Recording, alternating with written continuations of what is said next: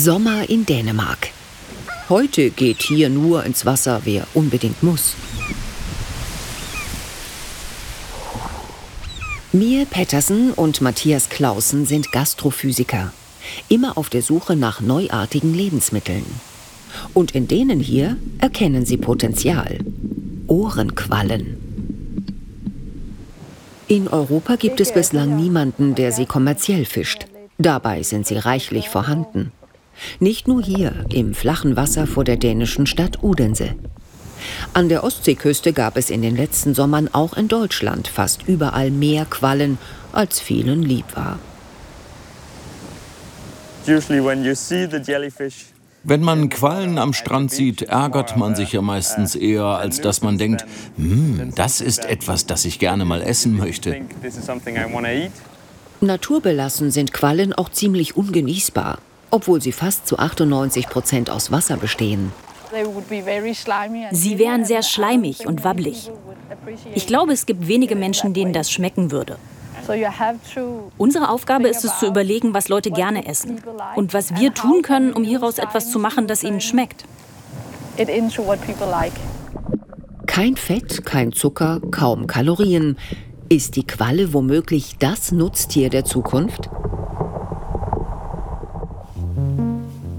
Labor der Uni Udense tüfteln Mie und Matthias an der besten Zubereitung. Größte Hürde? Die Konsistenz. Schleimiges kommt in Europa auf dem Teller selten gut an. Und an der Optik müssen sie auch arbeiten.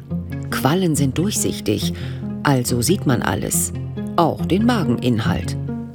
Kleine Fische oder andere Meeresbewohner, die sie gefressen haben. Die entfernt Matthias erstmal vorsichtig durch die Magenöffnung der Qualle. Und dann? Beim Kochen würden sich Quallen einfach auflösen. Getrocknet zerfallen sie zu Pulver. Die Lösung? Alkohol. Entzieht Wasser, ohne die Struktur der Quallen zu zerstören. Zwei Tage weichen sie ein. Dann sehen wir, ob die Physiker die perfekte Formel gefunden haben.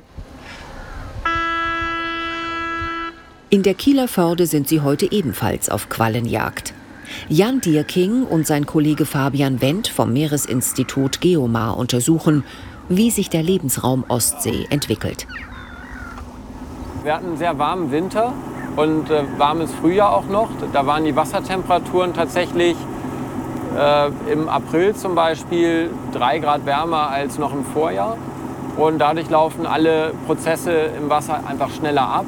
Und wir hatten dann sehr früh im Jahr schon ganz viele Jungquallen.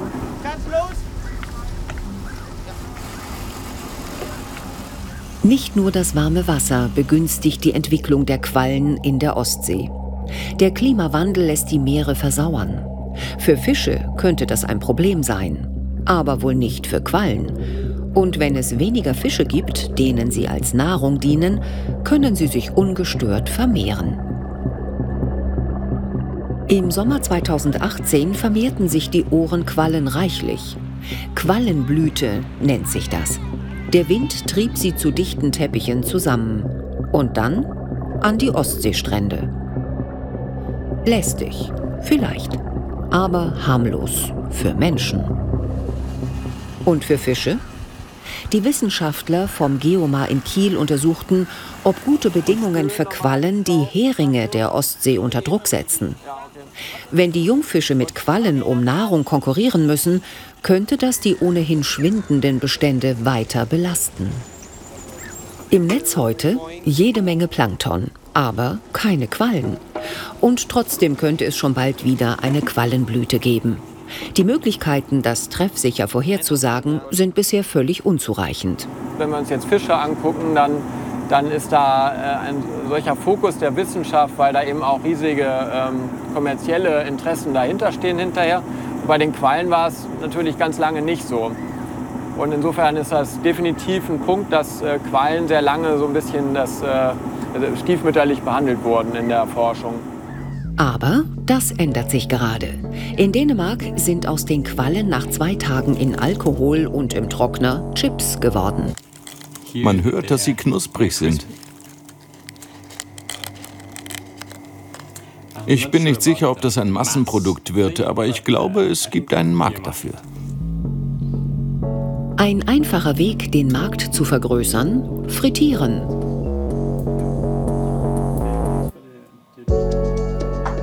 Macht die Qualle nicht gesünder, aber extra knusprig. It's, it's crispy. Im Mund schmeckt man erst das Salz des Meerwassers. Und dann kommt so ein bisschen Ozeanmysterium. Erste Interessenten gibt es schon für die Quallenchips. Dänische Sterneköche.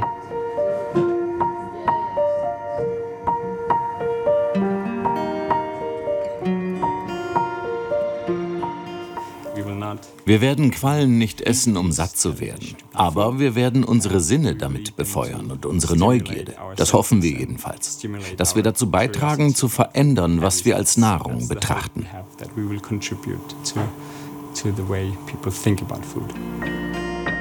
98 Prozent Wasser.